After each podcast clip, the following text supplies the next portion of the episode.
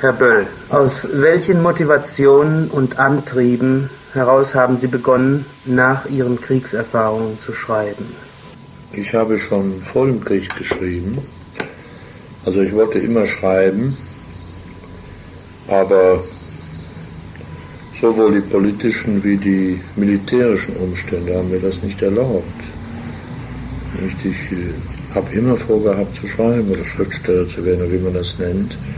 Also auch Schüler, als Schüler schon? Ja, natürlich. Mit 17, 18 habe ich Erzählungen, Kurzgeschichten, Romane, Gedichte geschrieben, die ich nicht sonderlich wichtig genommen habe, muss ich gestehen. Aber das war mein Wunsch, mich auszudrücken, schreibenderweise.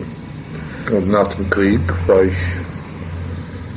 in einem Alter, wo man das ernsthaft versuchen konnte und auch äh, frei aber eben publizieren konnten Sie vor dem Krieg naturgemäß Hab nicht. Habe ich nicht versucht. Haben Sie gar nicht versucht? nicht, nein. Ja. Auch während des Krieges nicht. Haben Sie während des Krieges auch äh, so eine Art Tagebuch geführt dann? Nein, nein, ich habe kein Tagebuch geführt, aber eine sehr umfangreiche Korrespondenz mit meiner späteren Frau gehabt, die möglicherweise tagebuchartigen Charakter hat. Woher kommen denn die ersten Motivationen zum Schreiben?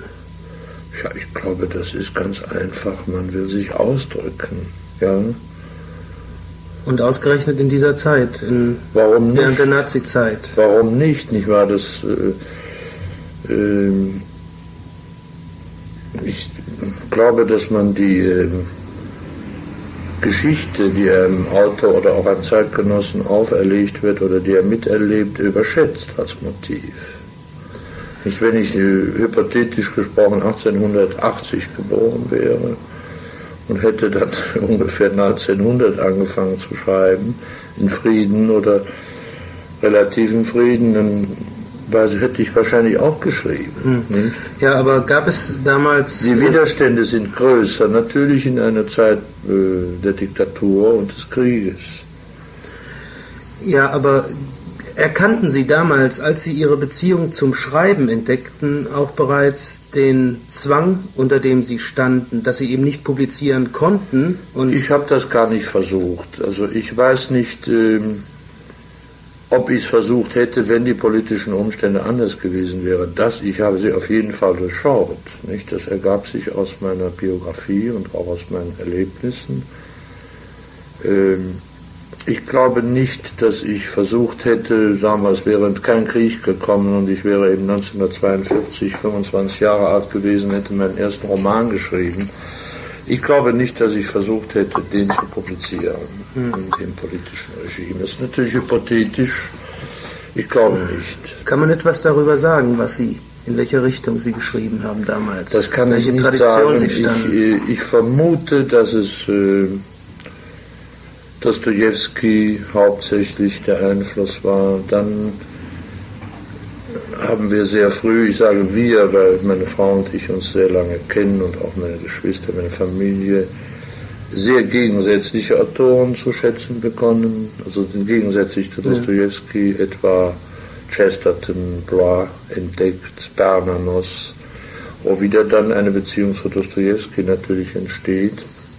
Vorwiegend katholische Schriftsteller, die Sie eben genannt haben. Ja, ja, mehr oder weniger. Mhm.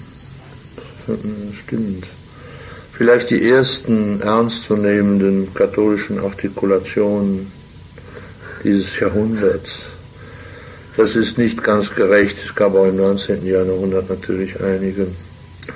Ich weiß nicht, wissen Sie, ich glaube, diese Frage ist uninteressant.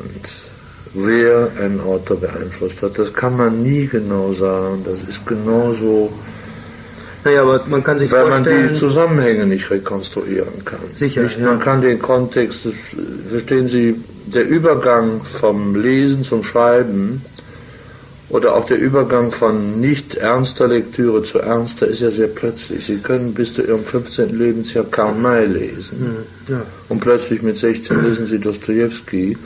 Verstehen Sie, deshalb ist die... Äh, die Rekonstruierung des inneren Vorgangs ist fast nicht nachzuvollziehen. Das ist sicher, das nicht? ist sicher richtig. Nur gibt, was ich meine, ist, äh, hat es so etwas gegeben wie ein Nachschreiben eines bestimmten Stils in der Ja, nicht Jugend. Stils, aber ganz sicher war das von Bla und Dostoevsky sehr stark beeindruckt, beeinflusst, ganz bestimmt.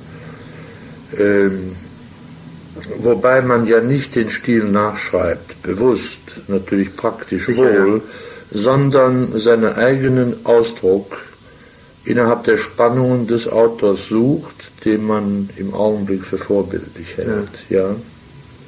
Und äh, gibt es Der, da... der Vorgang ist interessant, weil ich, ich glaube nicht, dass man, dass es irgendetwas über die Qualität eines Autors sagt, von wem er beeinflusst ist. Sicher nicht. Sie können zum Beispiel, manchmal werde ich angeregt von einem blödsinnigen Film, den ich sehe, Mhm.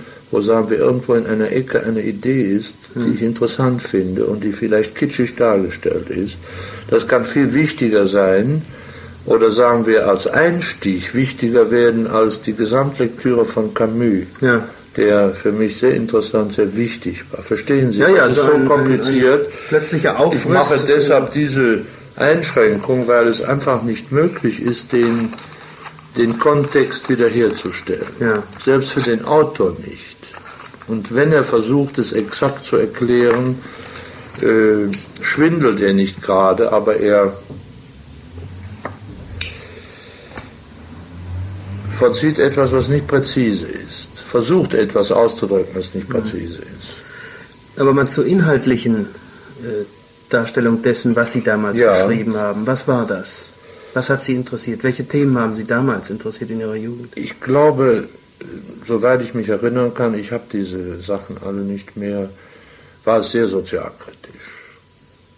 Die ersten Dinge ganz äh, sicher unter dem Einfluss der Dostoevsky-Lektüre.